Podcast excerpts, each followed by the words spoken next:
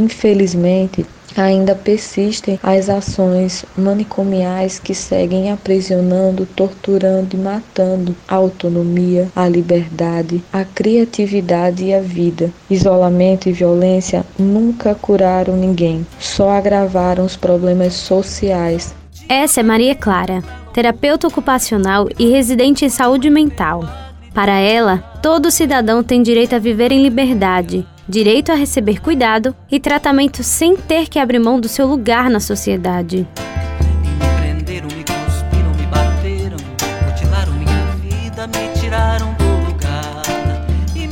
Esta reportagem é uma continuação da série especial Loucura, Prisão ou Liberdade, que retrata a situação dos manicômios e os esforços da luta antimanicomial.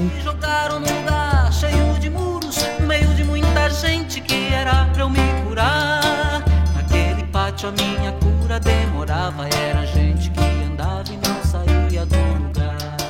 A assistente social do Complexo Psiquiátrico Juliano Moreira, Denise Rodrigues, trabalha há mais de 20 anos na unidade. Além de acompanhar a rotina dos pacientes, ela sentiu na pele o que é ter um familiar com transtorno mental. Denise acompanhou o sofrimento de duas irmãs que ficaram internadas no hospital e pôde perceber a diferença no tratamento de uma irmã para outra. Tive duas irmãs que foram internas aqui. A primeira faz mais ou menos 15 a 17 anos atrás. Nessa época, o internamento foi de, de longa duração. Se eu não me engano, ela ficou de cinco a seis meses não conseguindo sair do surto, não conseguiu. Foi feito várias mudanças de medicações, passou por vários médicos, cada um que fizesse uma tentativa, né? Quando chegava do plantão, a paciente continuava no mesmo quadro, outro já vinha e já mudava a medicação, tanto que ainda hoje ela tem problemas por causa de medicações de vários anos.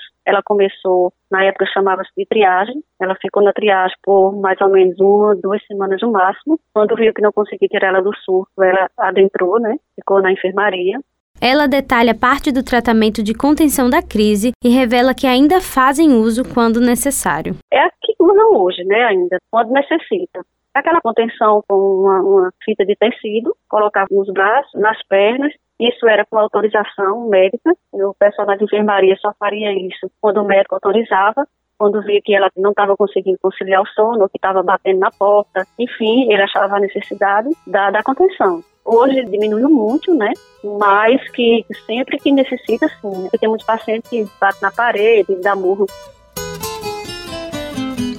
A Lei da Reforma Psiquiátrica completou 21 anos. Também conhecida como antimanicomial ou Lei Paulo Delgado, ela tem como fundamento o tratamento mais humanizado dos pacientes acometidos por doenças mentais. Durante esses anos, a lei conseguiu avançar na forma como a sociedade e os próprios profissionais de saúde enxergam as pessoas com transtornos mentais. Mas ainda há muita resistência, tanto de ordem cultural, como também de instituições e profissionais que insistem nos velhos hábitos. Além disso, as conquistas vêm sendo ameaçadas devido à redução das verbas que o governo vem fazendo. Como explica Ludmila Correia, professora doutora em Direito e coordenadora do Grupo de Pesquisa e Extensão Loucura e Cidadania da UFPB. A gente tem um cenário nacional grave. Grave porque a gente tem o subfinanciamento público do SUS, sobretudo com a promulgação da Emenda Constitucional 95 de 2016, mais conhecida como PEC da Morte, que reduz progressivamente os seus recursos por 20 anos. E a gente vai identificar a partir disso muitos retrocessos na política de saúde mental. Ela ainda complementa falando do financiamento das comunidades terapêuticas e hospitais psiquiátricos. Daí a gente poder afirmar que o que está proposto de 2017 para cá pelo Ministério da Saúde não é uma rede de atenção psicossocial que foi duramente conquistada pelo movimento antimanicomial no Brasil, mas é um modelo manicomial que retorna à centralidade do hospital psiquiátrico. E por isso a gente fala de um desmonte da política nacional de saúde saúde mental, que representa uma das mais graves intervenções nas políticas de saúde no Brasil atualmente, sobretudo com o financiamento público das comunidades terapêuticas e, mais recentemente, dos hospitais psiquiátricos, com o edital número 3 de 2022 do Ministério da Cidadania, que prevê a seleção de organizações da sociedade civil que prestem atendimento como hospital psiquiátrico a pessoas que fazem uso abusivo de substâncias psicoativas.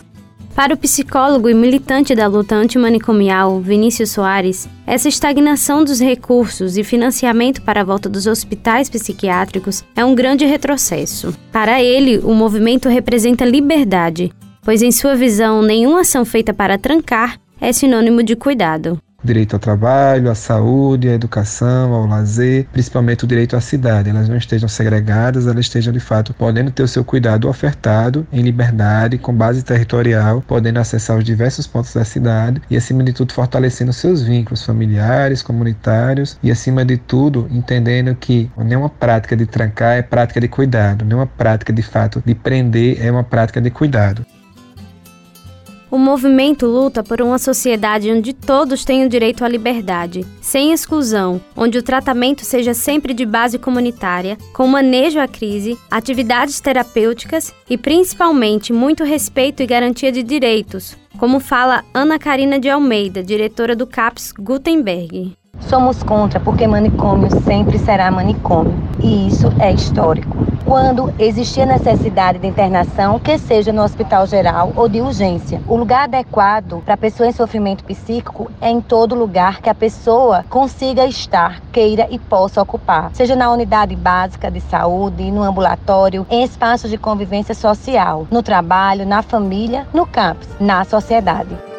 Não dá pé, não tem pé nem cabeça, não tem ninguém que mereça, não tem coração que esqueça, não tem jeito mesmo. No próximo episódio da série Loucura, Prisão ou Liberdade, nós iremos contar a história de um ex-paciente do complexo psiquiátrico Juliano Moreira. Ele descreve parte do tratamento desumano que recebeu durante os três meses que ficou internado e os relatos de uma enfermeira aposentada que trabalhou durante 58 anos na unidade com os trabalhos técnicos de João Lira, produção de Andresa Rodrigues, gerente de jornalismo Marcos Tomás, Evelyn Lima para a Rádio Tabajara, uma emissora da EPC, empresa paraibana de comunicação. Não tem dó no peito, não tem nem talvez ter feito o que você me fez desapareça, cresça e desapareça.